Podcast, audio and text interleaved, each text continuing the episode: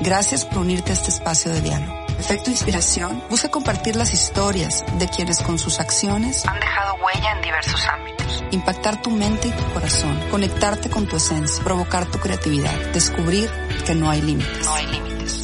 Mi nombre es Jessica Garza. Bienvenidos a Efecto Inspiración. La pandemia que estamos viviendo nos obligó a grabar este programa de manera remota. Por lo mismo, existen algunas fallas de origen en el audio. Sin embargo, esto no nos detiene. Bienvenidos a Efecto Inspiración. El día de hoy tengo una invitada que derrocha talento por doquier. Les cuento un poco sobre ella. Es una actriz y cantante mexicana.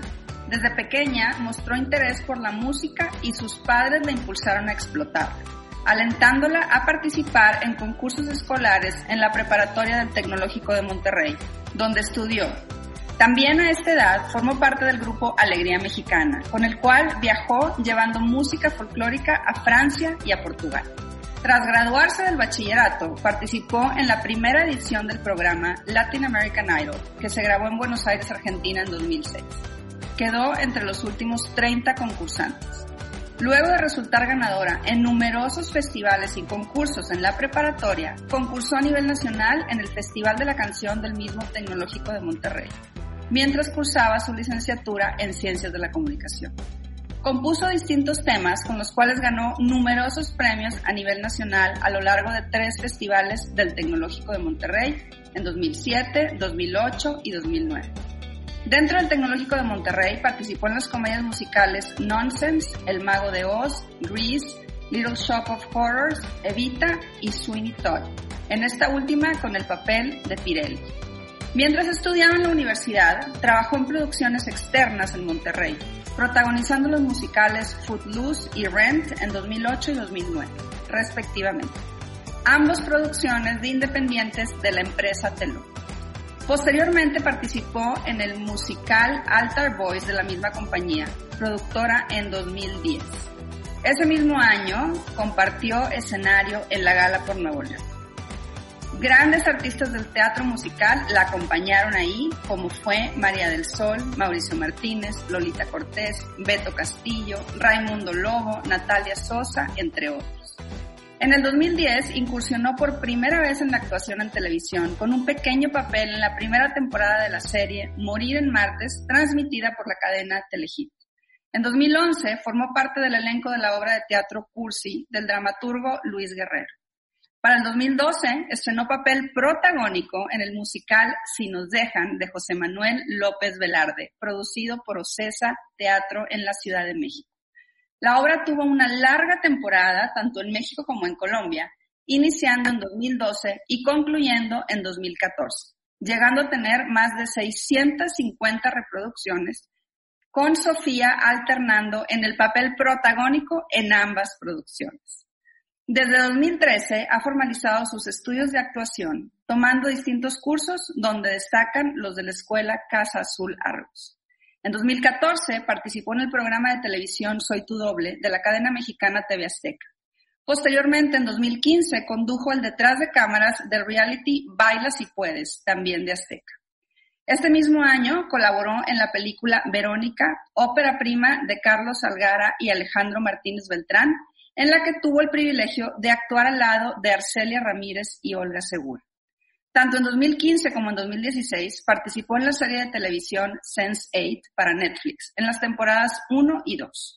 La serie está escrita, producida y dirigida por Andy y Lana Wachowski y se puede encontrar en Netflix internacionalmente.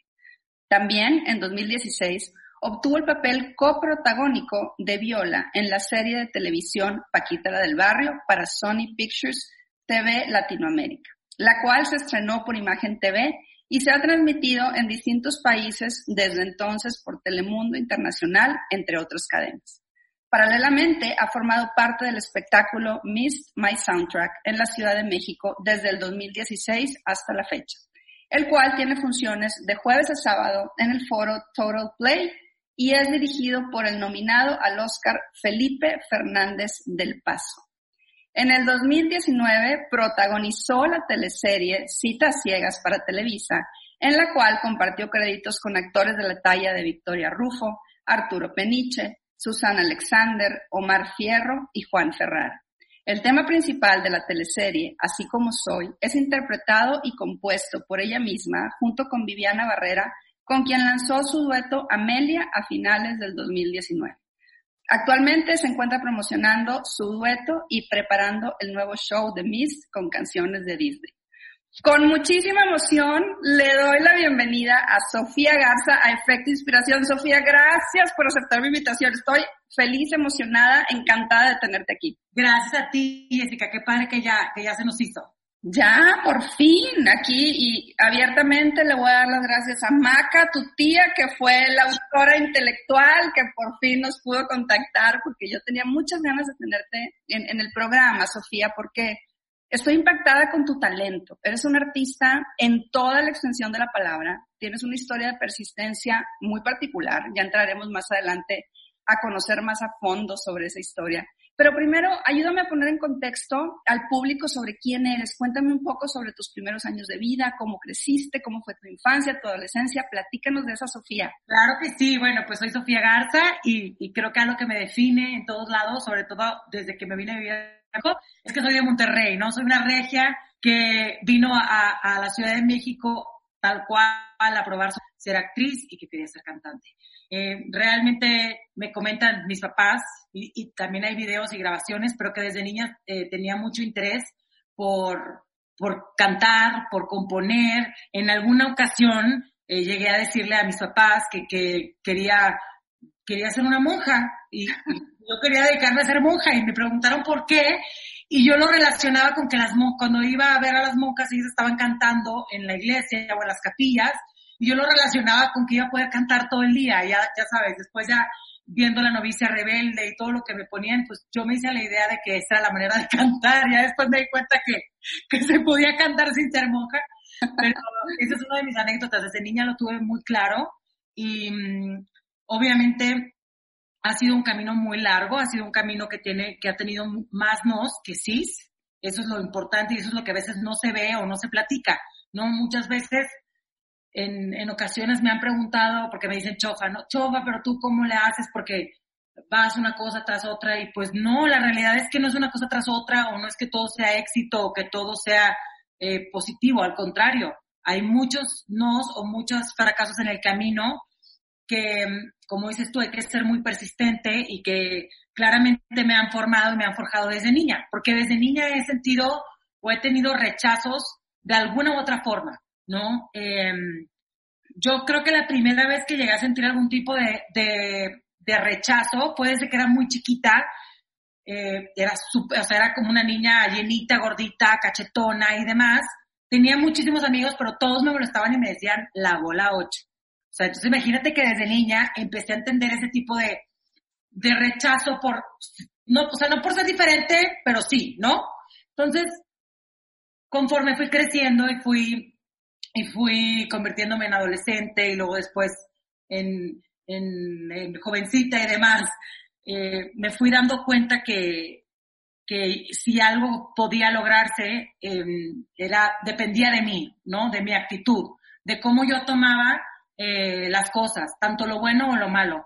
Entonces, para mí era, bueno, si esto va a ser lo que, lo que, lo que me van a decir, o esto va a ser lo que me van a decir que yo no puedo hacer, o porque no tengo el talento para, o a lo mejor no tienes el físico para esto, lo que sea, lo voy a convertir como mi herramienta para convertirlo en un sí, ¿no? O sea, como que, no sé, eso, eso me daba a mí ganas de, de motivación y ganas de salir adelante, ¿no? Para poder comprobar que sí podía en lugar de, de, de, quedarme con ese no o de quedarme con no voy a, a, lograr ser lo que yo quiera porque te repito que desde niña he tenido como ese como esa fijación también me pasó mucho en mi casa porque Eugenia mi hermana que si está oyendo esto le mando un beso pero ella siempre fue tenía todo el pegue del universo mundial no tenía ni idea no quiero ventanearla con cuántos novios tuvo porque no sé pero teníamos un físico muy diferente y no era, Jessica, que yo estuviera gorda. O sea, es que era que comparado con el estándar de mi hermana y de mi mamá, que también mi mamá toda la vida,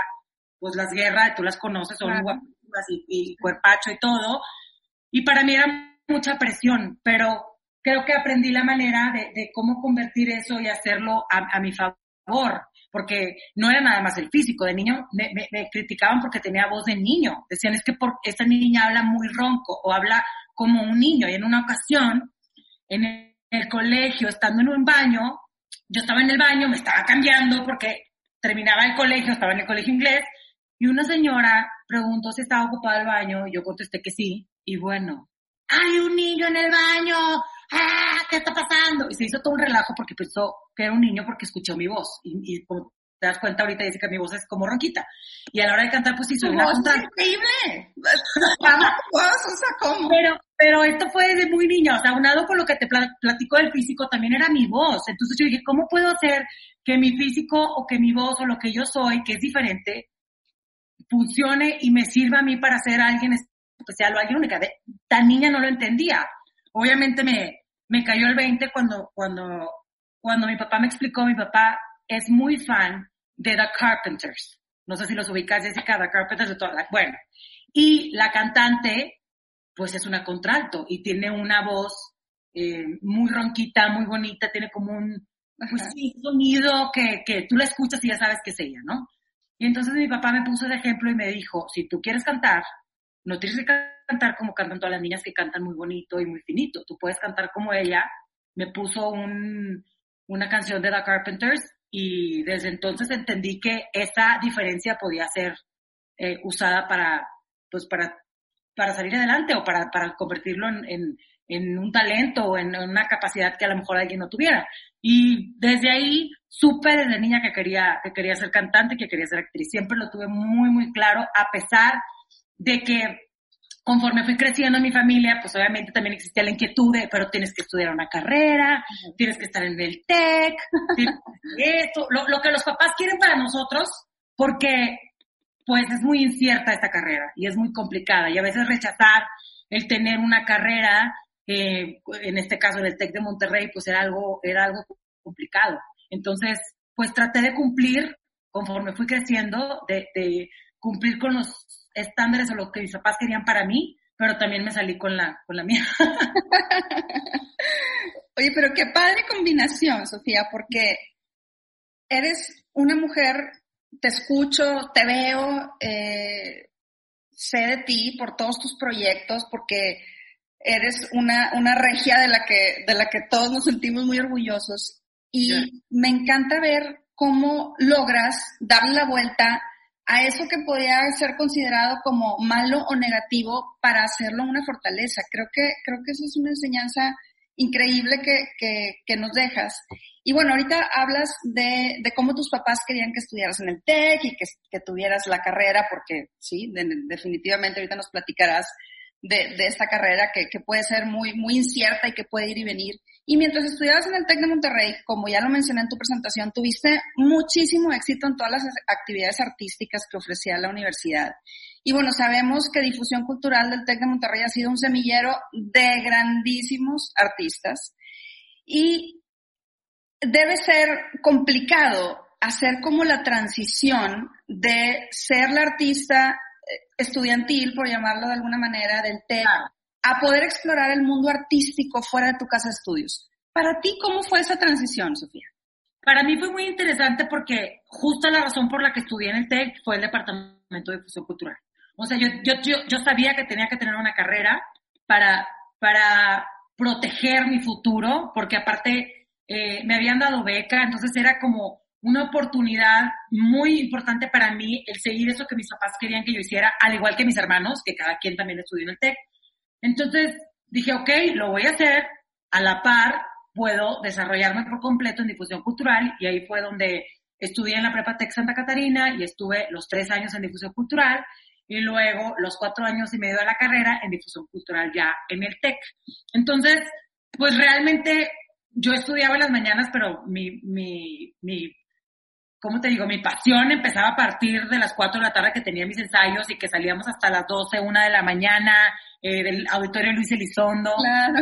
Tener una plataforma como esa desde, desde tan chiquitos, porque es un auditorio muy lindo, es muy grande, es, es un ambiente, ¿cómo te digo? No cualquiera puede formarse en un, en un lugar así, en un espacio así. Entonces, la verdad es que dentro de que claro que estudié mi carrera y que tal vez me hubiera gustado desde antes de entrar a, música eh, o a actuación o irme a Berkeley, porque también estaba, me habían dado beca en Berkeley, tal vez me iba a Boston, etcétera, etcétera. Creo que lo correcto y, lo increíble de quedarme en el TEC fue que pude eh, desarrollarme mucho más a la vez, a la par de tener una carrera. Y también lo que podía hacer estando en Monterrey era que en las mañanas, en las mañanas estudiaba en el TEC, en las tardes eh, tenía ensayos de los ensambles o de las horas de teatro. Y luego en la noche, los fines de semana, cantaba en bares, en antros. Eh, después también me contrataba, bueno, Jerry Son de Miguel Sagún, o sea, con Teló.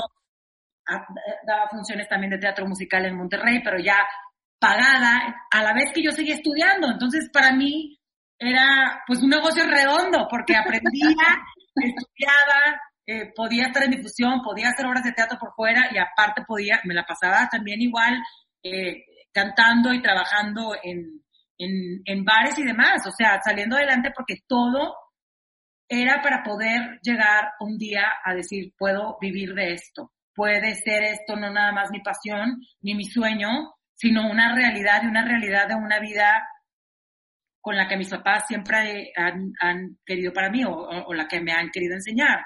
No, no, no, esto de estar como en una desestabilización, o sea, de estar, des, ¿cómo te digo? Sí, desestabilizada, no es que no, no me gusta tanto esa palabra, pero porque es muy complicado y porque muchas veces el éxito, claro que depende de ti, de tu empeño y tu persistencia, pero también es suerte, también es estar en el lugar indicado, también es subjetiva, ¿no? Toda esta carrera y este ambiente en donde sabemos que las decisiones a veces se toman por X o por Y. Entonces, me dio mucha tranquilidad estudiar en el TEC de Monterrey y me, y me fascinó toda esa etapa de, de difusión cultural. La transición, que es lo que me preguntaste, la transición. Cuando me vengo para acá, todo fue perfecto porque yo me había graduado y tal cual Marcelo González, que era el director en ese entonces de, de difusión cultural de las prepas, que ahora ya está también en carrera, era, se convirtió en mi jefe. Me ofreció trabajo en el departamento de difusión cultural, inmediatamente me, me, gradué, me dijo, Sofía, quiero que seas coordinadora de la prepa Tec Santa Catarina de toda el área de difusión cultural. Entonces, pues tenía mucho sentido, justo para mí fue algo padrísimo que me dieran trabajo, inmediatamente me gradué, pero la, luego después, pues obviamente tuve que ir con Marcelo y decirle, Marcelo, me vas a matar, te agradezco que me hayas dado esta oportunidad, pero me están hablando de Ocesa que me vaya a México a hacer un musical que se llama Si nos dejan. Marcelo, que es el, aparte que es un hombre talentosísimo y que es una institución para nosotros allá en el TEC de Monterrey y para todo Monterrey, como un gran jefe me dijo, Sofía, esto es lo que siempre has querido, te está llegando, tú te vas, aquí no te preocupes, eh, conseguimos, tú me ayudas con alguien que se queda aquí en tu área, recomiéndame a alguien, pero vete, claro que sí, porque aparte lo que pasó con Si nos dejan fue que eh, me, me hicieron audición un lunes y el miércoles ya estaba yo viviendo en la Ciudad de México. Tuve que tomar todas las decisiones muy rápidas y tener la comprensión de Marcelo en ese entonces para mí fue increíble porque él me vio crecer, porque él fue mi maestro. Entonces, eso fue parte de, de lo bonito de, de sentir esa transición y ese apoyo de cómo, claro que vete, no pasa nada. O sea, ni modo, aquí vemos cómo le hacemos, pero claro que te vas, claro que vas a tomar esa oportunidad. Y si por alguna razón eh, no, no, no logras llevar a cabo ese sueño o te quedas sin trabajo después y quieres regresar, aquí va a estar tu trabajo. O sea, una cosa increíble lo que para mí fue esa transición, porque también fue venirme acá, Jessica, con algo seguro. Claro. Una oferta. Entonces, entré a Así nos dejan, este musical, del el cual me cambió la vida completamente, porque fue mi, mi, mi lo que me hizo, ¿no? Venirme a México fue algo precioso, conocí a gente increíble, aprendí muchísimo. Em, yo siempre desde niña, como lo mencionaste con Alegría Mexicana, pues me, gustaba mucho el folclore, me gusta mucho la, música mexicana, los boleros, los guapán, todo me encanta de, de, la música mexicana, me fascina. Entonces, era perfecto para mí este personaje porque era un musical 100% mexicano, con puras canciones mexicanas, eh, como una especie de homenaje y oda al cine de época de oro, a, los grandes artistas de esa misma época que, que, son reconocidos internacionalmente, como Pedro Infante, como María Félix, como Sofía Álvarez, bueno, yo puedo seguir diciendo muchos nombres, pero entonces para mí era perfecto, porque era actuar en Ocesa, que Ocesa, pues... Es, claro, es toda una institución. Enorme. Entonces, un protagónico en Ocesa cantando y actuando canciones eh, mexicanas. Bueno, o sea, yo sentía que, no, ¿qué te digo? O sea, fue para mí de los años más bonitos de toda mi vida. Y luego, aparte, tuvimos la fortuna de irnos a Colombia. Entonces, presentar algo mexicano, algo nuestro, en otro país, es de las experiencias más bonitas que he tenido en toda mi vida. Porque me llenó de mucha humildad ver eh, lo mucho que la gente quiere a nuestro país en otro lado. Me impactó, no, no me esperaba eh, que hubiera ese, ese recibimiento y esa, ¿cómo te, lo, ¿cómo te lo puedo decir? Como admiración total a la cultura mexicana. Impactante. Entonces, para mí fue, aparte de que ser un protagónico, toda la experiencia fue algo que, que, cambió mi vida completamente. Y esa fue la transición, Jessica. O sea, tuve mucha fortuna porque me gradué, luego, luego estuve en, el departamento de inclusión y de ahí me voy para acá. Entonces, como que todo fue muy bonito en ese momento y se dio de una manera ordenada y sin tanto caos, porque la gente que estaba alrededor mío me apoyó muchísimo, mis papás me apoyaron completamente, mi, mi novio, ahora marido, igual también dijo, por supuesto que te vas, teníamos, estaba yo ya comprometida y fue la boda cuando se pueda, vete. O sea, fue posponer muchas cosas y arriesgarme a muchas cosas, como quedarme sin trabajo de un día para el otro, como pospones tu boda, cambias tu vida, te vas a otra ciudad, pero todo eso no me costó porque yo sabía que lo tenía que hacer y porque, y porque fue lo que hizo que, que finalmente mi vida cambiara, ¿no? Qué increíble, Sofía. La verdad es que definitivamente te oigo y digo, bueno, naciste para eso, ¿no? Tú ahorita hablabas que, que son momentos, tú ahorita hablabas que es suerte y probablemente sí, pero, pero lo número uno es el talento, es, es esa chispa que tienes, es, esa manera de, de, expresarte que la llevas a los escenarios de una manera increíble. Te hemos visto en, en diferentes proyectos. Y ahorita hablabas tú de esta parte bonita, de esta parte de decir, bueno, me fui seguro con trabajo, pero al principio también de, de que empezamos a platicar decías, ha habido muchos nos. Y bueno, claro, todos esos nos, me encantaría que me contaras. ¿Cuáles son como los nos que más te marcaron, pero que al mismo tiempo te impulsaron a decir, no, yo no voy a dejar de luchar por mis sueños, porque a veces los nos son como un trampolín, ¿no? Que, que, que nos impulsan totalmente. Totalmente. Mira, yo creo que, que desde niña los he tenido por una u otra razón. Como te platicaba, lo de que pues tú esperas que una niña cante de una manera muy dulce y angelical y a mí me ponían a cantar y era de, ¿por qué canta así? O sea, porque ahorita tengo la voz mucho menos ronca, pero Maca no me dejará mentir si le pregunto, cuando, era niña era totalmente, todavía más, más, más oscura y más ronca, entonces desde niña me tocó, ¿eh? Porque eh, la primera vez que recuerdo como un, un rechazo ya en forma fue, y es una tontería, pero me acuerdo, estaba muy chiquita, estábamos grabando un, fue la primera vez que entré a un estudio de grabación y grabamos un cassette que se llamaba Songs and Smiles, para un cassette de, nosotros, los niños del coro del colegio inglés cantando, con mis tiquis, que igual es una institución, una leyenda allá en Monterrey, que le mando un beso. Y tal cual yo tenía un pedazo de una canción y mi tipo de voz y mi pronunciación no fue la, la, la que se necesitaba en ese momento y de algo que yo estaba grabando fue de que no, pues siempre no, lo hace alguien más. Entonces yo nada más canté en los coros. No pude tener mi pedacito sola porque no, no era el sonido que necesitaban o el tipo de voz que, de una niñita cantando algo muy feliz, cantando al sol o a la luna o a las estrellas. Entonces eso lo tengo muy claro y era una huerca, tengo foto de eso, pero lo otra pasó. Era una niña muy chiquita, pero como entré en un espacio, en un mundo que me llamó la atención, que era estar en el estudio, los micrófonos y todo, o sea, los, los audífonos me quedaban así, tengo la foto, enormes. Para mí fue como la primera vez que entendí que mi carrera, que, no mi carrera porque estaba muy niña, pero que mi vida iba a ser diferente. Yo siempre lo supe. Eh, después con lo que te platiqué, las lecciones que me dio mi papá de lo de, la, de lo de mi voz o mi físico, mis ganas de siempre, toda la vida estar a dieta, toda la vida querer cuidar mi físico porque por estar siempre queriendo cumplir con las expectativas de lo que un artista tiene que ser o, cómo un artista tiene que verse.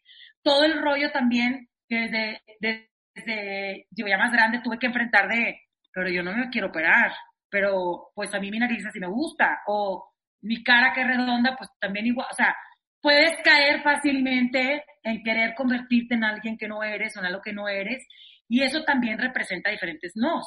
Me ha tocado estar en una audición, oye, es que está padre, pero híjole, no, estás muy piernona, no. O, híjole, es que aumentaste de peso, ¿verdad? Bueno, entonces no. Ok, es que tal, o sea, X o Y, que sabemos que en el cine o en las series o en la tele o en, las audiciones, mucho es subjetivo y son perfiles y, y, todo, pero sí he llegado a sentir que en cierto momento no, ¿cómo te digo? No tenía las oportunidades eh, suficientes por, por una cuestión de prejuicio o por una cuestión de un estándar de, de belleza o un estándar de una imagen que nosotros tenemos de un artista que yo al ser una persona completamente espontánea o natural o lo que sea, pues tal vez no encajaba tanto. Entonces me di cuenta que iba a tener que encontrar los proyectos que me hablaran a mí y que fueran también para mí, porque eh, no, no, no quería yo perderme en el camino por tratar de ser alguien exitoso o, querer ser famosa. Entonces, eso siempre lo tuve muy claro. La fama es una cosa, el éxito es otra. Hay que aprender a separarlos, porque nos confundimos muy fácil creyendo que por ser famosos eso ya es ser exitoso o por ser exitoso ya eres famoso. Ah, son dos cosas independientes. Y yo siempre desde niña valoré mucho el tiempo en familia, valoré mucho el, poder algún día yo tener una familia y vivir un poco igual que vivieron mis papás o mis tíos, mis abuelos y demás. Entonces sabía que esta carrera me iba a costar el doble, Jessica, ¿no? Porque tal vez iba a rechazar muchas cosas o tal vez no iba a hacer cosas que esperaban que yo hiciera o, o, doblar un poco las manos para, para, para caerle bien a esta persona y entonces que te metan, etcétera, etcétera. O sea, se vuelve un ambiente muy frívolo y muy superficial, que es muy fácil caer, pero que si tú tienes como tus convicciones y tu, y tu ética y tus valores muy arraigados y muy estacionados, no hay manera que te muevas. Yo siempre lo he dicho, yo siento que a mí todo lo que, lo poco que he logrado o lo mucho que he logrado me ha costado el doble o, me, o el escalón lo he tenido que repetir varias veces. Pero pues prefiero sentirme así a, a dejar de ser quien soy yo o a tomar otros caminos que no van conmigo, ¿no? Entonces, Siento que parte de esos no muchas veces también han sido porque he luchado por mantenerme íntegra y por mantenerme en el camino que yo tengo claro, que tal vez no sea el que todo el mundo piensa que deba de hacer, pero que me hace a mí sentir tranquila, que me hace a mí poder tener una familia con mi marido ahora que ya tenemos siete años de casados, catorce de conocernos, de ser novios, etcétera, etcétera. O sea, como que, no sé, estos nos, Jessica, vienen a darme lecciones de que siempre todo pasa por algo. Y no es el típico, la típica lección de fracasé, esto pasa por algo. No, no, no. O sea, han, habido nos, como tú me preguntaste, que me han dolido muchísimo. Por supuesto que sí. Es, muchos dos que me han dolido, que me han dicho, me, me, llegaron a prometer que me daban un papel y a la, a la mera hora, pues claro que no, también se lo prometieron otras cuatro. Eso es, esto es parte del medio. Y no estoy generalizando, ni estoy hablando que los productores entonces sean al contrario, no, yo le debo mi carrera a los productores que han confiado en mí, no, no puedo yo decir algo malo de esto. Simplemente creo que esos mismos nos te forman y estos mismos nos te hacen ver que cuando alguien te cierra una puerta es porque alguien más te la va a abrir.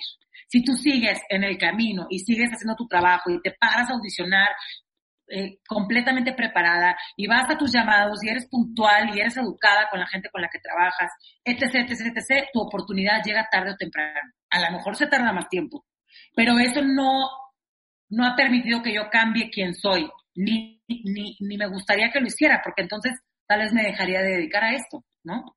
No, me encanta, me encanta escucharte, Sofía, y me encanta escuchar a una mujer con tan eh, los pies en la tierra y, y, con tanta sabiduría en lo que dices, porque tú ahorita lo platicas y lo platicas riéndote y lo platicas hasta divertido y no me puedo imaginar lo que en esos momentos, lo, lo que decías ahorita desde niña, o sea, que cómo eso pudo haberte eh, llevado a lo mejor por un camino negativo y me encanta, como te dije hace un momento, cómo lo, cómo lo transformas.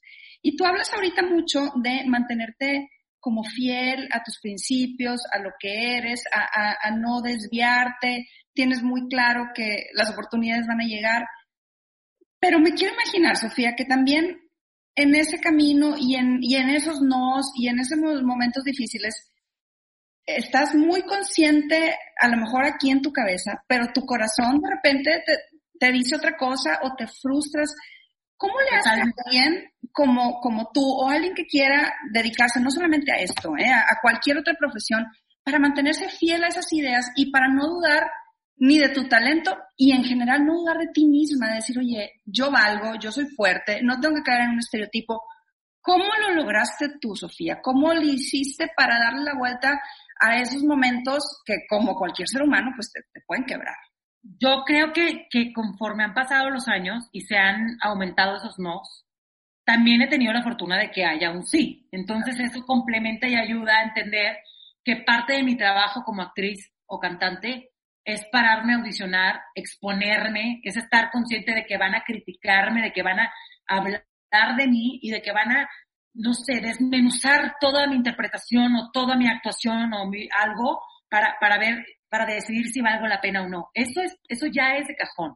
Eso no lo podemos olvidar. No, yo siento cada vez que me dan un proyecto que eso es lo extra que empieza la diversión. Es como, ah, por todos los nos que te han dicho, por toda la fría que te has aventado, o por todos los, los cumpleaños que no has estado, o por todas los, las, los bodas, las idas a ver a tus abuelos, etc, etc, que te perdiste por estar trabajando o ensayando o buscando una oportunidad, viene un sí a, a, darte como una, un respiro, un aire. Termina el proyecto, Jessica, y, y es de cero otra vez.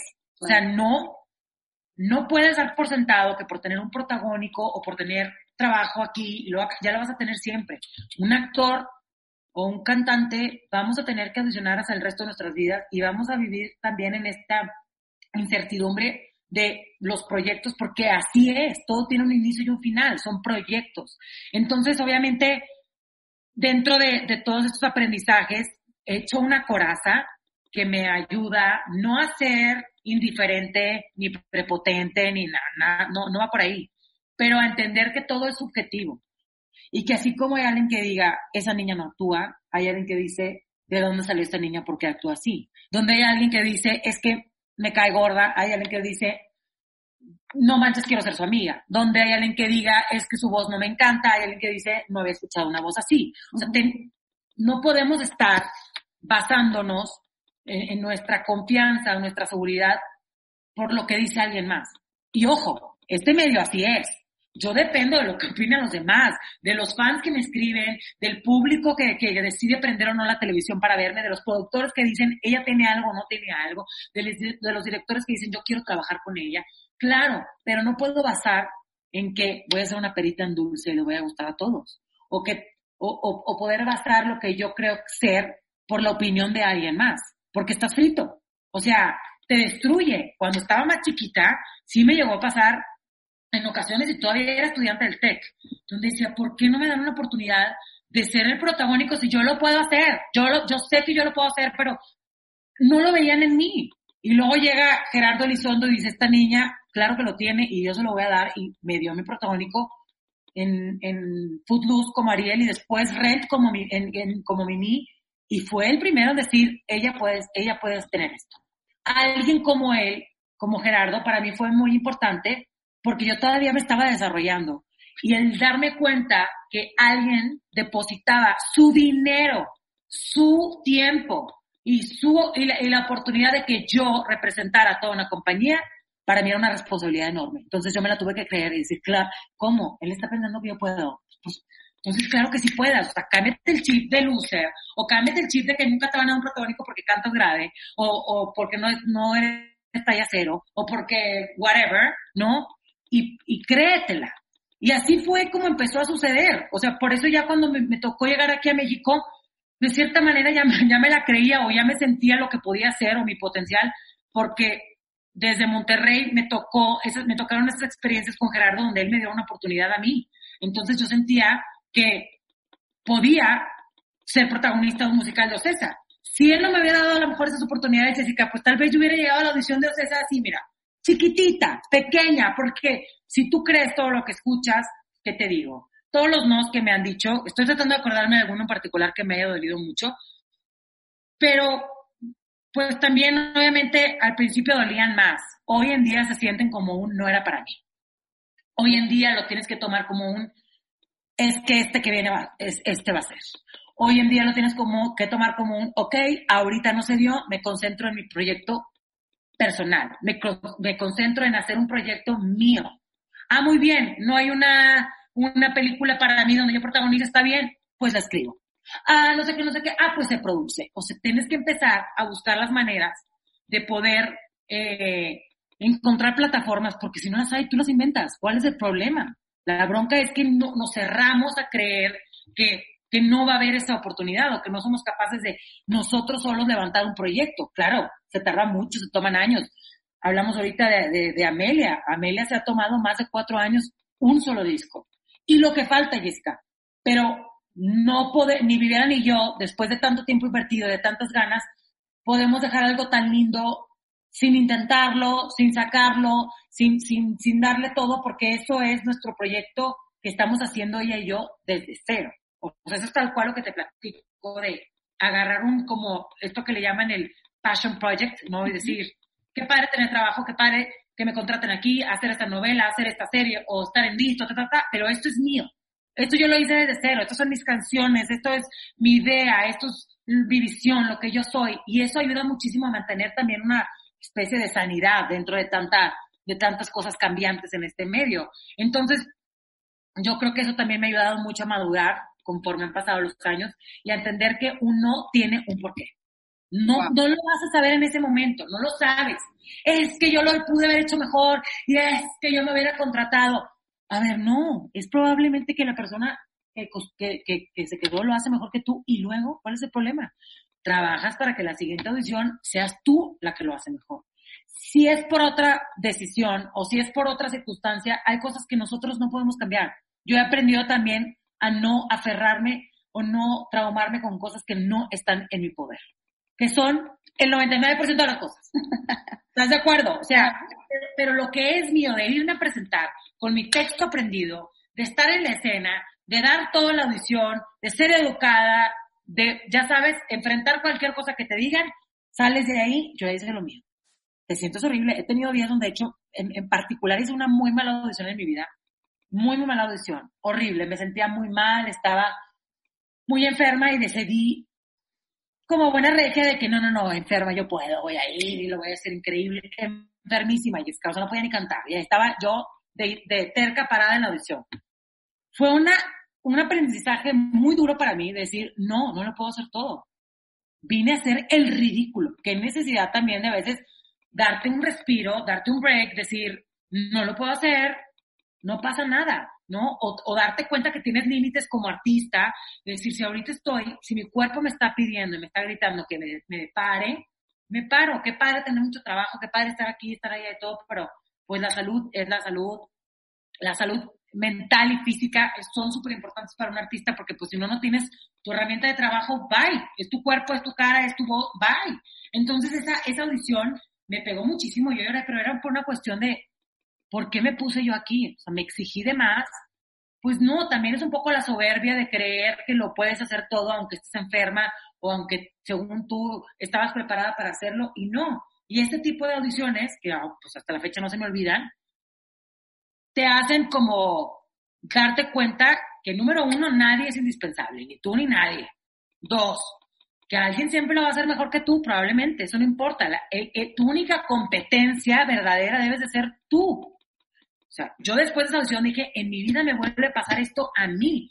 Mis siguientes audiciones van a ser mejores que esta. Entonces mi propia competencia he sido yo y me lo he tratado de, de tomar así y lo, recalco mucho porque a veces en este medio crees que tu competencia son las actrices que van al lado, las actrices que, que, les ofrecen los mismos papeles, o las que tienen tu edad, o las que se ven como tú, o las que actúan como tú, etc, etc. Y la realidad es que no, porque es subjetivo. Porque no sabes si puede quedar porque le gustó más la sonrisa o que por si el ojo parpadeó igual o no. O sea, o porque si las parejas quedan mejor de este tipo que del otro, o no sabes, es un medio que sí tiene que basarse mucho en lo físico y lo superficial. Entonces, eso, eso para mí me ha ayudado muchísimo a que no me peguen tanto los nos, a decir, ok, mi competencia soy yo, uno, dos, me sentí bien en la audición, trabajé bien, me sentí a gusto con el director, con el actor, canté bien, me salió bien, no me salió un gallo, di las notas, me preparé, perfecto, ya no depende de mí. Punto. No puedes aferrarte a creer que tú lo mereces todo porque no lo sabemos, ¿no? Qué increíble todo lo que dices, Sofía. Y me, me llena de mucha emoción oírte porque siento que entonces citas ciegas te la escribieron a ti, de alguna manera. O sea, has recorrido un largo camino que te ha llevado a realizar grandes proyectos. Me platicas todo lo que, lo que viviste desde, desde niña, tus nos. Y el último proyecto, este que te digo de citas ciegas, fue ser protagonista en Televisa, algo que me imagino que debió haber sido muy complicado de conseguir, donde además tuviste la oportunidad de estar al lado de grandes actores y actrices. Y además tuviste que transformar tu cuerpo, aumentando 12 kilos para interpretar este personaje. Sí. Y lo relaciono demasiado con todo lo que me estás diciendo, Sofía. ¿Cómo, cómo hablas de creértela? ¿Cómo hablas de, de, de, de esa infancia y adolescencia que tuviste de ser diferente? Y bueno, esta, esta teleserie, me quiero imaginar que te cambió tu vida de mil maneras. Cuéntame ¿por qué darlo todo por esto hasta el grado de engordar 12 kilos? O sea, ¿en qué momento dices, sabes qué? Va, va con todo. ¿Qué significó haber estado en este proyecto al lado de esos actores consagrados como Victoria Rufo, como Arturo Peniche? O sea, ¿qué, qué, qué significa eso? ¿Qué se siente? ¿Qué te dejó todo esto? Cuéntame de eso. Pues muchísimas cosas. Como lo dices tú, viene a ser aparte de un parteaguas, porque es un primer protagónico en televisión y en un lugar como, como es Televisa, em, para mí fue una decisión complicada y a la vez no. ¿Por qué? Porque, pues sí, lo complicado era que tenía que transformar mi cuerpo. Este cuerpo, Jessica, del que hablamos, que tanto me ha costado toda mi vida. Es, por eso digo que te la hicieron a ti. Correcto. Que, que aparte, aunado a esto, eh, justo uno de mis problemas que me di cuenta después de muchos años, no sé cuánto ah, lo habré tenido, ¿no? Pero yo tengo una condición que se llama hipotiroidismo. Y me di cuenta, porque me iba yo a casar ya después de regresar de la gira de Colombia y demás, bueno, ya se hace la boda, ok, va, perfecto. Y estaba yo matándome en el gym, Jessica, y, y, las, y las dietas, todo lo que se hace uno para verse el día de su, novia, de su, de su boda, como la novia más guapa del mundo para el novio, ¿no? y para ti misma también. Yo me quería ver espectacular. Y engordada en vez de flacar. Pero ahí me veías también en el crossfit, corriendo, saltando la cuerda en mi casa, haciendo miles de abdominales, comiendo, ya sabes, que la dieta del no sé qué, yendo al nutriólogo, al bariatra, al guarda, y no flacaba. Pues me hacen un examen de sangre y resulta que tengo hipotiroidismo. Para la gente que no sabe lo que es hipotiroidismo, pues bueno, el hipotiroidismo es una condición en la tiroides esta tiroides, ¿qué hace? Regula muchas cosas de nuestro cuerpo, entre ellas el peso. Entonces existen dos, el hipo y el hiper. El hiper eh, tiendes a, a enflacar y el hipo tiendes a engordar. Entonces resulta que me hago un examen de sangre y ahí después de tantos años estaba la razón por la cual siempre sufría y era todo muy complicado y me, la, me mataba en el gym. Yo decía, pero ¿por qué? ¿Qué está pasando? Bueno, entonces ya, por fin lo encontré. Fueron como unos cuatro o cinco años para regularizarme con un medicamento, porque ¿qué pasa? Eh, eh, la, tiroides, la tiroides deja de producir una hormona, que esta hormona ayuda a regular cosas en tu cuerpo, la temperatura, tu pelo, las uñas, tu piel, el peso, eh, tu ovulación, bueno, o sea, puedo irme horas, ¿verdad? Ya después que mi endocrinólogo les platique bien. Pero no importa. El chiste es que me tardé como cuatro o cinco años en estabilizarme. Y después tiene citas ciegas y me dicen, ok, queremos que hagas el papel, pero tienes que engordar. Y yo así. No, tengo hipotiroidismo, tengo cuatro años, tratando, cuatro o cinco años de mi vida tratando de regular, de llegar a mi peso ideal, de, de, no solamente por verte bien, sino porque, pues, de salud tenía una complicación o una condición que me estaba condicionando a muchas cosas. Entonces yo, ¿cómo crees? Por fin estoy regulada y ahora le tengo que ir a decir a mi doctor que tengo que engordar. Entonces, bueno, fue toda una aventura desde ahí porque era un reto que implicaba dejar la vanidad a un lado, misma vanidad que fui desarrollando desde muy niña porque siempre eh, me percaté o siempre estuve muy consciente del peso. siempre, desde muy chiquita, o sea, malamente, y lo comparto para que haya niñas que no, que no lo hagan, porque yo así tal cual, por eso traté de, dar toda mi vida y mi trabajo como Lucía, porque yo decía, hay niñas que me están viendo y que tienen que sentir que está bien estar así, o que está bien ser diferente, o que no pasa nada si no estás flaca, o si no estás tal, o si no tienes esto, o te falta lo otro, o sea, como que logré identificarme porque desde niña me tocó crecer siempre muy consciente de eso, Jessica. Y no quiere decir cero, porque te lo digo, fui una niña muy feliz, con todos los amigos del mundo, con la familia que, que, tú ya la conoces, que tengo, que es maravillosa. O sea, no quiere decir que yo fuera una pestada o que fuera de que, ah, mi vida fue muy difícil. No, al contrario, yo solita me ponía esas metas. Yo solita me exigía tener que estar o ser como alguien más, porque desde muy niña fui muy consciente de mi peso, de mi voz, de lo diferente que yo era, pero eso fue una cuestión mía, no porque mis papás me pidieran de que tienes que enflacar o porque la gente me lo dijera. Entonces, al, hablar con Pedro Ortiz de Pinedo del, del personaje, me sentí completamente atraída a él y dije, no puede ser, toda mi vida he querido estar como estoy ahorita, por así decirlo, y tómala, tonta, o, o una reflexión así de, tú pensaste esto, pues nada que ver, ahora tienes que dejar la vanidad y engordar 12 kilos, 12 kilos si quieres avanzar en tu carrera al grado de que se pueda decir que tienes un protagónico en televisión. Entonces, pues dices tú, ¿qué haces? ¿Qué hago? Eh, leí la historia, leí el primer capítulo y dije, lo quiero hacer. Me encantó, me encantó, me encantó el mensaje porque yo hubiera sido una niña muy diferente si hubiera, si hubiera visto esa historia cuando yo era niña. Tal cual. O sea, no lo estoy diciendo para que se vea como, ah, qué padre. No, es en serio. Porque esa es una realidad. Es algo que yo siempre tuve como de una incomodidad. Y ojo, Jessica, o sea, estaba flaca y como que yo pensaba que estaba gorda, ¿eh? O sea, una cuestión de una presión psicológica y de una manera de crecer que, que tienen los niños, que si yo tuve hace 20 años, no quiero saber cómo están ahorita.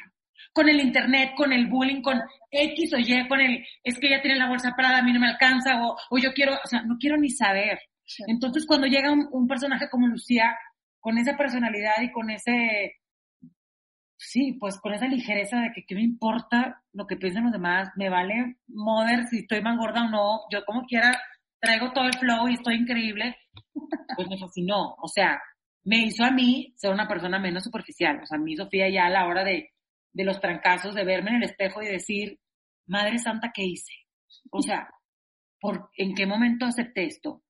Pero eso, esos momentos también que fueron psicológicamente muy duros, me hicieron darme cuenta también que tenía que cambiar, o sea, que, que toda esta bagaje o toda esta historia que yo traía detrás de obsesionarme con un peso y ahora hacer un papel como esto y, al contrario, engordarlos todos y que me valiera gorro, fue una gran lección de vida que tuvo como un ciclo. No sé si me explico. O sea, como que cerré ahí un, un circulito de, de, no, de no tener que, que optar por poner toda mi felicidad en, en, cómo me veo yo físicamente. Entonces, no solo el, personaje me dejó una gran oportunidad, conocer a gente que quiero y admiro muchísimo, eh, tener una plataforma como lo es Televisa, sino que creo que a mí en lo personal me hizo mejor persona. Entonces, pues todos esos 12 kilos que me costaron engordarlos también, ojo, porque cuando tienes hipotiroidismo, como te platicaba, tomas levotiroxina, que es esa hormona que te regula, esa misma hormona ya no me dejaba engordar porque ya estaba yo regulada. Entonces yo quería engordar y no podía, era horrible, era, o sea, parece broma. Entonces me costó mucho acordarlo y ahora que ya, que ya voy de bajada, que ya estoy como en los últimos kilo y medio dos kilos, digo, no puedo creer qué me pasó en la cabeza, que estoy loca. Pues no, no es que estoy loca, es que esto siempre ha sido mi pasión y esto siempre ha sido lo que me, lo que me llena y lo que me gusta y lo volvería a hacer. ¿Por qué? Porque me gustó la experiencia, porque me enriqueció y porque aparte me hizo una mejor persona. No, y aparte, ¿sabes qué, Sofía? Que yo creo que eso, eso es lo que un verdadero artista eh, pues hace, ¿no? Da, da, de alguna manera todo por, por ese papel, da todo por esa historia, da todo por dar un mensaje y, y eso es lo que son los verdaderos actores y actrices, ¿no? Y bueno, a, hablando precisamente de ellos, del gremio, vemos muchas veces que no todos los famosos mantienen los pies en la tierra y, y hay famosos que andan así como que volando. Es ¿Cómo logras tú mantener esa humildad? Pues yo creo que por la educación que me dieron, yo creo que definitivamente tienen que ver mis papás, mi familia, mi maca, mis tíos, mis hermanos, o sea, pero sobre todo el, la relación que tengo con mi marido. O sea, desde antes de decidir dedicarme a esto, yo decidí que quería hacer una familia con Carlos. Punto.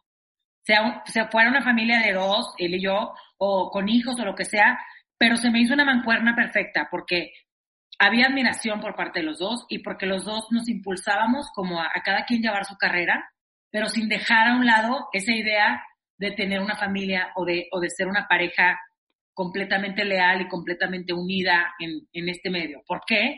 Porque se puede hablar muy complicado y porque es un medio donde también, pues, no sé, ha habido temporadas donde, ¿qué te digo?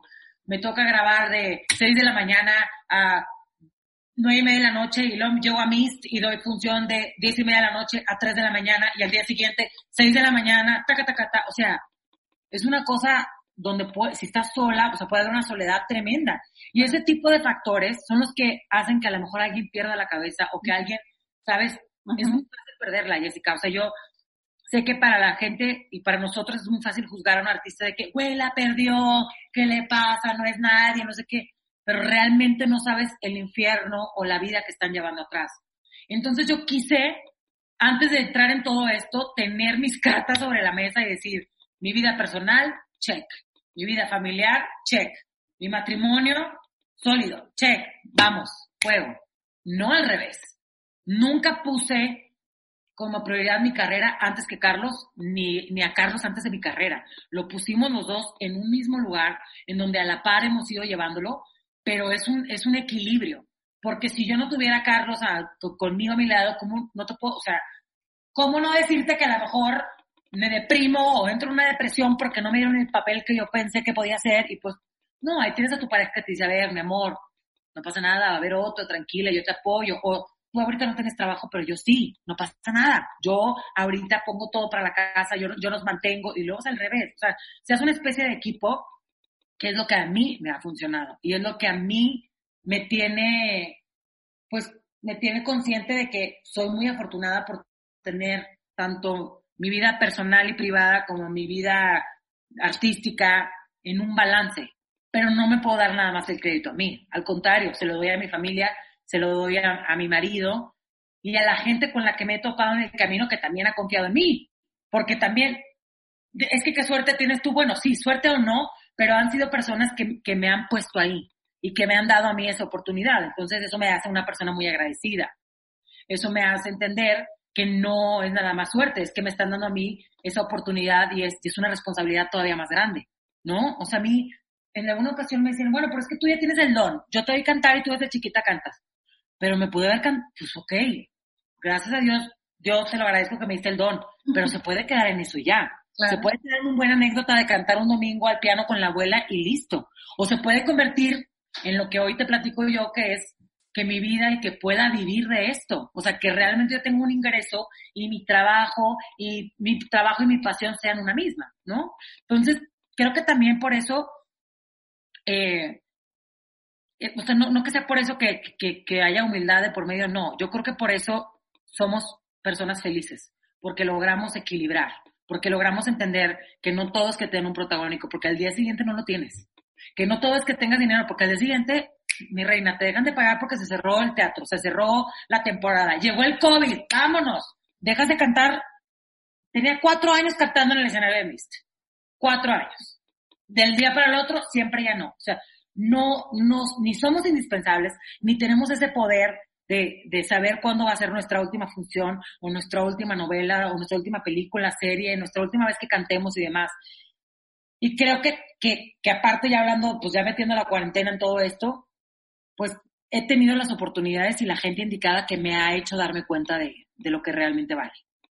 Y tienes a tu, al lado tuyo, atrás, enfrente, a todo tu alrededor, a, a los fans número uno en tu esposo y en tu familia. O sea, a mí me encanta cuando veo que tu esposo te toma fotos y las sube y cuando estaba en, me acuerdo mucho, mucho, mucho, mucho que, que Maca nos dijo, bueno, la era la tía más orgullosa y, y, y, Sofía va a estar y bueno, hay, hay que ver. Y me acuerdo que yo te seguía en redes sociales y me acuerdo, nunca se me va a olvidar, que había una escena que tú hacías, pues así, romanticona con la pareja de, de, de, de la novela. like, y que luego tú, tú hiciste un, una publicación donde dijiste, estos son los hombres de verdad. Y yo decía, wow, o sea, el marido le está dando like a, la escena que, digo, no debe ser fácil verte y qué, qué padre que, que se complementen y que, y que se impulsen de, de esa manera, ¿no? Entonces sí, definitivamente me encanta, me encanta eso que oigo, Sofía. Y, y bueno, ahorita estamos hablando de lo importante, eh, de la humildad y de lo difícil también que es, por, por lo que ya nos dices, pues mantener los pies en la tierra. Pero bueno, ¿cuál crees tú que debe ser la contribución de las figuras públicas en, en, el mundo? Porque de alguna manera tienes, tienen alguna responsabilidad porque son influencia en los demás. ¿Cuál crees tú que es como la contribución que, que las personas como tú deben de tener eh, en el mundo, en, en, los ojos de toda la gente que los ve? Yo creo que lo más importante es ser una persona responsable y congruente. Yo sé que, suena este ejemplo como, ah, la típica respuesta que me dirías. No, te voy a decir por qué. Porque por responsable me refiero a que tienes que eh, llevar tu vida o actuar tu vida de una manera en la que los demás ya te están viendo como un ejemplo en donde los demás ya ven, ya, ya, ya, ya quieren seguir tus pasos o te ven a ti como la oportunidad de salir adelante. Entonces tienes que ser responsable con todo en, lo que hagas y tienes que ser congruente. ¿Por qué? Porque hay gente que te está viendo y hay gente que, que está esperando algo de ti. Y si tú, de cierta manera, todos estos fans que nos siguen, nos apoyan y lo que tú quieras, eh, no eres honesto con ellos o no eres transparente o resulta que dices una cosa pero piensas otra, se acaba la relación con el público, se acaba la relación con tus fans, se pierde tu credibilidad. Y yo creo que hay muchos artistas que, que, que toman a la ligera ser congruentes en su vida y en lo que dicen. No nada más puedes predicar con la palabra, tienes que predicar, predicar con el ejemplo. Entonces, muy bien, dices que eres bien buena onda que tienes los pies en la, tierra, quiero verte todos los días en el llamado a ver a qué horas llegas a ver a qué haces esperar a la gente, cómo tratas a, todos tus compañeros, cómo tratas la puntualidad de tus demás compañeros, cómo, cómo llegas a las, al set, si sabes tus escenas o no. O sea, detallitos que te estoy exagerando, pero que tienen que ver con eso, no es nada más de dientes para afuera. Tienes que convertirte en la mejor versión posible de ti, porque hay un, una cámara, hay un zoom en tu cabeza, en tu, en tu, en tu nombre, que aunque sea mucho o poco, lo hay, y hay gente que te está siguiendo y que te está copiando, ¿no? En mi caso yo no tengo hijos, pero es como cuando, me imagino que es cuando, cuando tienes un bebé o monkey see, monkey do, ¿no? De ten cuidado lo que dices y cómo hablas, porque tus hijos van a salir a la calle o van a decir, esto que es, es normal en mi casa es normal aquí afuera. Entonces, ser congruente y responsable es lo, es lo primero. Después, obviamente, es tratar siempre de encontrar cómo poder aportar o ayudar. En nuestro caso, nosotros entretenemos. Nosotros lo que más hacemos es, podemos hacer que alguien se le olvide un mal día cantando alguna canción que les gusta o estando en un escenario y que te vean y se contagien y se pongan a bailar y se les olvidó que esto está mal, lo que sea. Entonces yo creo que cuando eres buena en tu trabajo y mejoras cada día en, en lo que tú haces, es una manera de darle gracias a ese público y a esos fans que pagan un boleto para ir a verte, o que están prendiendo la tele para verte, o que te siguen en tus redes sociales y le dan un clic le dan un like. Entonces, yo siento que nuestra responsabilidad, digo, perdón que repito otra vez la palabra responsabilidad, pero es como ser completamente, tratar de, ser como unos masters en lo que, en lo que hacemos y lo que somos. ¿Por qué? Porque, por lo que te repito, porque hay gente que está pagando por verte, porque hay gente que que le está dando un valor a lo que tú eres. Y yo creo que la mejor manera de regresar ese valor y dárselos a ellos es dando tu mejor trabajo. ¿A qué me refiero? A no llegar a un escenario a tirar la flojera, a que se me olvidó la canción, a hoy voy enfermo y canto así, hoy no me importa, me siento mal, tengo cólico, no voy a cantar.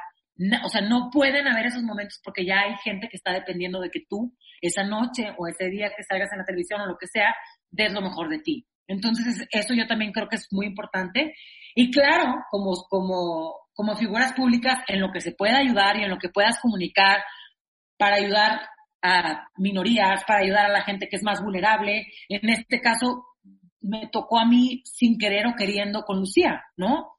de todas esas niñas que me empezaron a escribir a decirme, eres mi hit, no puedo creer que seas una protagonista de, la novela y que seas tú, y, que estés así llenita y seas tú, y yo quiero ser como Lucía, y gracias porque Lucía me hizo entender que tal, tal, tal, es lo que te platicé hace rato y te dije, me hubiera gustado prender la tele cuando yo tenía 11 años y me estaba matando en la dieta de la luna o de lo que fuera, y ver una historia así y decir, ¿cómo? Entonces ella puede estar ahí haciendo eso yo también voy a poder. O sea, yo también quisiera que una mini Sofía que tenga o no, o sea, que tenga oportunidad y tenga talento, diga yo también puedo ser como ella. Entonces, de cierta manera empiezas a influir y esa manera de influir la tenemos que hacer de la mejor manera posible. Obviamente, no son, nadie somos perfectos y como dices tú, es muy fácil idealizar a un artista o creer que el artista es lo que tú estás viendo en pantalla y luego te das cuenta que no. Tenemos que seguir siendo muy humanos. Y siento que ahorita con lo de las redes sociales y, con todas las herramientas que tenemos, siempre es bueno sumarse a causas, siempre es bueno darle una voz a la gente que no lo tiene. Y también otra forma de poder hacerlo nosotros es, como te dije, escogiendo papeles que tengan un mensaje positivo, que tengan un mensaje que, que le va a llegar a alguien y le va a cambiar la vida, ¿no? ¿Hasta dónde quiere llegar Sofía Garza? ¡Ah! ¿Hasta dónde quiero llegar? Fíjate que no, no quisiera ponerme un límite porque me he ido sorprendiendo a mí misma. Eh, en el, eh, eh, un ejemplo claro es cuando me dieron el protagónico de Si nos dejan, que te lo conté, que te dije, si no hubiera sido porque Gerardo me depositó en mí esta confianza, yo, yo me hubiera sentido, hay un, se llama el síndrome del impostor, que tú lo debes de conocer muy bien. Sí, sí, sí. ¿Cómo, ¿Cómo llegar a una posición o cómo estar grabando en un set y decir, me lo merezco? O, o de verdad, me escogieron a mí en vez de a todas ellas que audicionaron, o sea, ese, ese mismo juego que, que a veces entra en nosotros los actores y, y, cantantes como del síndrome del impostor, es, es fuerte, pero a la vez hace que me guste a mí vivir cada proyecto como si fuera lo mejor que me ha pasado o como si es lo, lo más fregón que vaya yo a hacer, porque eso hace que, que me entregue al 100% y que diga, no hay más.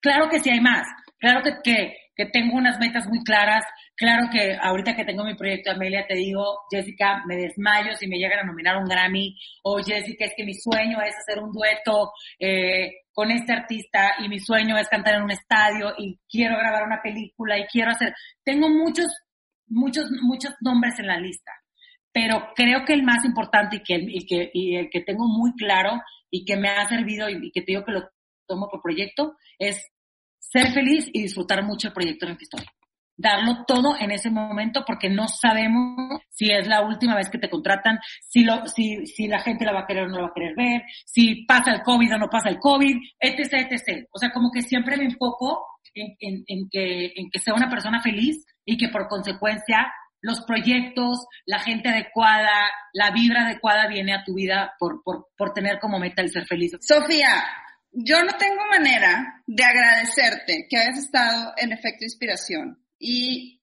voy a hacer algo diferente contigo para cerrar. Te voy a confesar.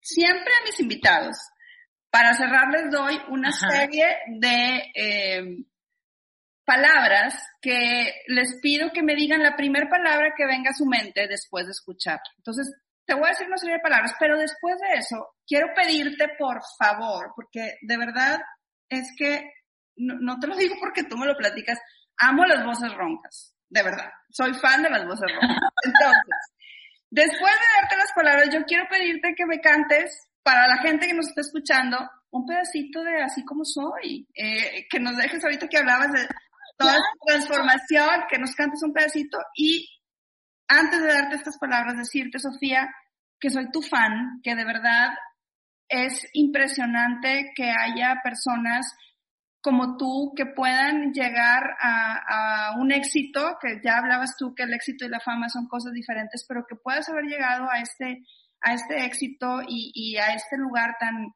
tan especial del cual nos platicas, por el que tanto trabajaste, por el que tanto soñaste y que seas una persona con los pies en la tierra, hermosa por fuera y por dentro, con un talento increíble. De verdad es que que estés en efecto inspiración, para mí es un enorme, enorme, enorme privilegio. Muchas gracias. Ya me, ya me chivié, como decimos a Monterrey, ya me chivié. Voy a empezar con las palabras, Sofía. ¿Estás lista? Tengo que decir lo que se me ocurra. Lo que se te venga a la mente. ¡Ah! Ok, va. Familia. Carlos. Actuación. Felicidad. Amor. Todo. Humildad. Todo. Cantar. Eh, mejor lugar, no sé cómo decir una palabra, pero eh, sí, mejor lugar, el mejor lugar, ¿cómo lo puedo decir? Así, ¿Ah, tal cual, tal cual. Sí, el paraíso, si quieres ponerle una palabra, paraíso. Sensibilidad. Sofía. Tenacidad. Mujer. Sueños. Retos. Efecto inspiración.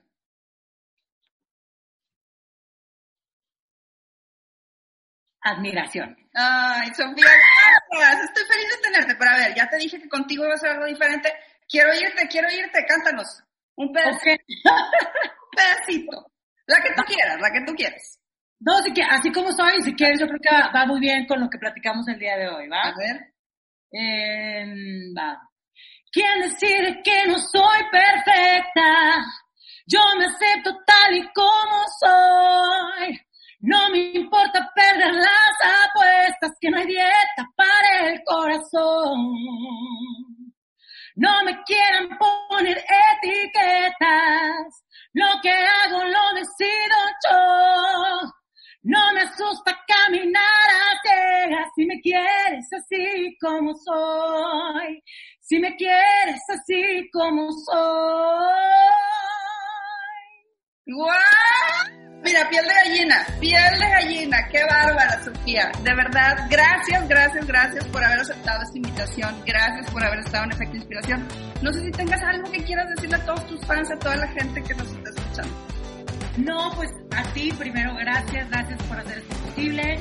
Qué bonita plática, qué padre es, eh, qué padre es recordar también de dónde venimos y, platicar a todos mis fans y a todos mis compañeros o los que puedan estar escuchando este, esta, esta entrevista, pues lo importante que es también reconocer lo no tan bonito, ¿no? Los fracasos o el esfuerzo o, lo malo que se vive aquí, porque luego vivimos en un mundo de redes sociales donde todo es destello, todo es felicidad, todo es, está perfecto y soy la mejor y no hay nada, lo que sea y, y, no es cierto, la realidad es que tenemos muchos tintes y tenemos eh, también muchos errores y creo que es bueno compartirlo con todos para, para sentirnos que, que, que, que somos humanos, punto, y que nadie es perfecto, ¿no?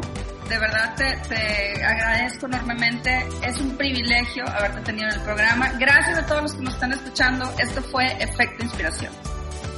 Te invito a que seas parte de la comunidad Efecto Inspiración.